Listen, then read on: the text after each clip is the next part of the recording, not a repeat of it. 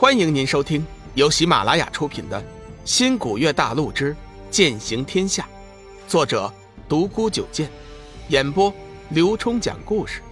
欢迎订阅。第一百一十九集，有好消息。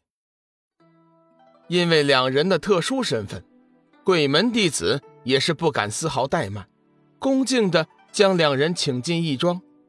刚刚进入义庄。一股恶臭味就扑鼻而来，让人忍不住想呕吐。好在生命之灵瞬间反应，将那些恶臭尽数化解。龙宇微微皱眉，鬼门之人如此诡异，真不知幽梦又何以与众不同，像圣洁的莲花一样。紫云真人一眼就看出了负责之人是黑无常，他身后立着的正是四金莲使者。看来鬼门此次复出，力量确实已经强大了不少。黑无常急忙恭敬道：“两位高人驾临，不知有何吩咐？”啊？”龙宇随意打量了黑无常一眼，此人身材高大，看长相大约有二十七八的模样，端正的阔脸，宽广的额头，浓黑的眉毛一直延伸到发际，深陷入眼眶中闪着幽光的巨眼。高挺的大鼻，厚实的嘴唇，整个人看上去虽然不是很英俊，但却散发着奇异的魅力。脸上充满了霸气和狠烈的杀气，一看就知道不是什么善茬。我此次前来是想知道幽梦的伤势如何了。龙宇依旧是直接进入话题，也就是鬼门和大梵寺势不两立，否则的话，龙宇先问志远，再问幽梦。傻子也会怀疑他的身份，或许猜出他的真实身份也不是什么难事黑无常愣了一下，他和大梵寺的慧能大师一样，以为两人前来定是为了九天神器的事，没想到人家一开口倒是关心起圣女的伤势了。不管对方出于何种目的，这也是一个机会。黑无常同样没有怀疑两人的身份。鬼门对天涯海阁的事比任何门派都清楚。根据记载，千年前有两个人在谈话中言语辱及天涯海阁，第二天两人便死于雷劫。事实上是散仙出手。三百年前有一家二流修真门派的掌教企图冒充天涯海阁散仙行骗，谁知道第二天举派上下一百号人全部死于雷劫。总之。在鬼门的记载中，诸如此类事件不止一件两件。天涯海阁的散仙虽然不问世事，但是却极为傲气。凡是涉及到天涯海阁荣誉和利益的事情，必定遭遇到巨大的打击。不过，令人奇怪的是，天涯海阁的散仙轻易不出来，也不轻易造杀孽。他们究竟是如何得知有人侮辱或者冒充天涯海阁？事后又如何处置那些门派的？这是一个谜，无人知道。在黑无常看来，九天神器如此高级别的宝物出土，天涯海阁必定会派人前来。综合这些因素，他确定了两人的身份，认为这是圣女的机会，急忙把幽梦目前的情况说了一遍。龙宇听完之后，久久不语。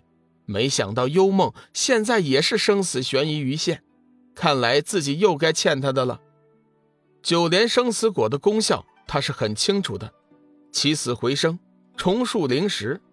不过九莲生死果同样不能直接服用，需要炼成生死丹方可见效。好在龙宇便是此中行家，不过这弱水倒也是个问题，传说中连神仙也不敢轻易触及的东西。麻烦你通报贵派索命菩萨，一定要护得幽梦的安全。一年之内，定有人前去解救。龙宇已经下定决心了，不管弱水怎么危险，他还是要去的，就像是去天涯海阁一样。问题是，他究竟有没有时间完成这些事情？如今的龙宇却希望自己龙家的血液能够迟点苏醒，毕竟在他这个陌生的时代，他也有了牵挂。回到好再来客栈，紫云真人瞪大眼睛，认真的问道：“小雨，你真的打算要去弱水之边采摘九莲生死果吗？”龙宇肯定道：“不错呀，幽梦是为了救我才伤成这样的。我龙宇舔为男子汉，有恩必报。幽梦以性命相救，我岂能袖手旁观呢？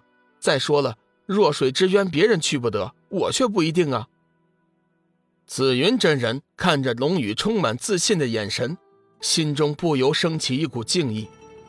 一个不满十八岁的少年，背后究竟有着什么样的力量，支撑着他的自信，他的坚毅？紫云真人哪里知道，龙宇在新古月星就已经生活了二十多年。当年在新古月星的时候，龙宇几乎是在懂事起就天天和七煞金脉做斗争。每天忍受着常人无法忍受的痛苦，时间一久，心智之间绝非常人所能想象的。慧能第一时间就通知了远在大梵寺的空明大师，把遇到天涯海阁高人的事情原原本本的说了一遍。空明大师收到消息后，并没有失去方寸，而是冷静的思考了一下：天涯海阁的人出手，致远的修为肯定能恢复。问题是，慧能见到的究竟是不是天涯海阁的人，现在还不能确定。虽然慧能在来讯中再三明确，确实是遇到了天涯海阁的高人，但是空明大师还是有点不太相信。大梵寺和天涯海阁根本就没有一点交情，高高在上的散仙怎么会关心大梵寺一个二代弟子？带着心中的疑问，空明大师找到了志远。志远自从伤愈失去修为后，整个人都变了，变得沉默寡言，常常都是一整天说不出一句话，总是呆呆的看着天上的云彩。志远，我有个好消息要告诉你。空明大师轻轻的喊了一声，志远回过头来，脸色苍白，眼神暗淡，淡淡的说道：“师尊，我知道自己的情况。”您老人家，就别再为我担心了，耽误了你的修行，志远心里会不安的。志远知道师尊这些日子为了他的伤势耗费了很大的时间和真元，现在又四处想办法帮他恢复修为，时间几乎全部浪费在了他的身上，连自己修炼的时间都没了，心里实在是心痛。痴儿。佛心重在修心，可是为师却过不了你这关。你让我丢下你不管，独自修炼成仙，你认为师尊能做得到吗？我今天来是有个好消息要告诉你的。你三师兄刚刚发来信息说，是在灵海见到了天涯海阁的散仙，散仙答应帮你恢复修为。我想事不宜迟，我们即刻启程吧。虽然空明大师还在怀疑，但是为了致远，还是宁可信其有，不可信其无。听众朋友，本集已播讲完毕，订阅关注不迷路，下集精彩继续。